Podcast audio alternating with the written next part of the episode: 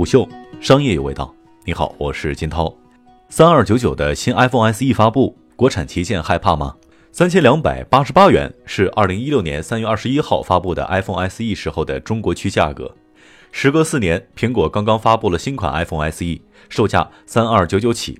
iPhone 八类似的设计，A 十三处理器，本周五预售，下周五正式开卖。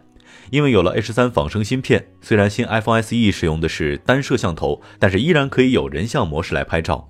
简单来说，这是苹果卖芯片送手机。在这之前，苹果官网 iPhone 产品线当中定位最低的产品是 iPhone 八，而上一代 iPhone SE 则是在2018年9月份之后被降价的 iPhone 七所取代的。同时期发布的是 iPhone XS 一代的产品。虽然当年 iPhone SE 在刚推出的时候被人诟病缺乏创新，但实际上 iPhone SE 到今天还是很多人的主力手机。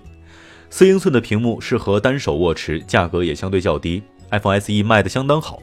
在 iPhone SE 之前，处在这个定位的产品是 iPhone 5C，同样是发布初期不被待见，一段时间之后只喊真香。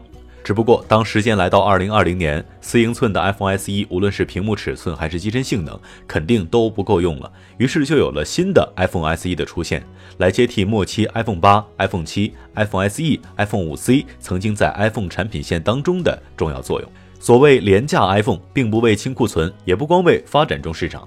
当年 iPhone SE 推出的时候，有大量的舆论说苹果是为了清理库存，并且抢占廉价市场，但事实并非如此。苹果的供应链用的是 Just in Time，iPhone 库存不足，经过 ERP 直接通知供应链生产，供应链才会开始生产零件组装手机。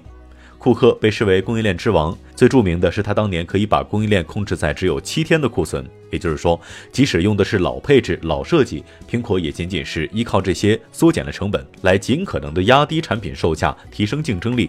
为库存卖一款机型的概念是绝对不成立的。另一方面，当年 iPhone SE 在二零一六年发布，其实是苹果谋划超过七年的产品策略。二零一零年，苹果研发 Apple SIM，运营商相当的不高兴。而 iPhone SE 的推出，除了所谓的发展中国家市场，还有一个很大的目的，就是通过低价产品在美国市场推出无合约的裸机销售，用分期的购买形式来减少用户的换机成本，增加 iPhone 的销量。某种程度上，iPhone SE 在产品层面对于苹果来说只是一次低价产品的尝试，但是在经营战略上却是打破了运营商的合约制，让 iPhone 的购买门槛进一步降低的成功尝试。当然，到了2020年，运营商捆绑合约的机制已经非常少见。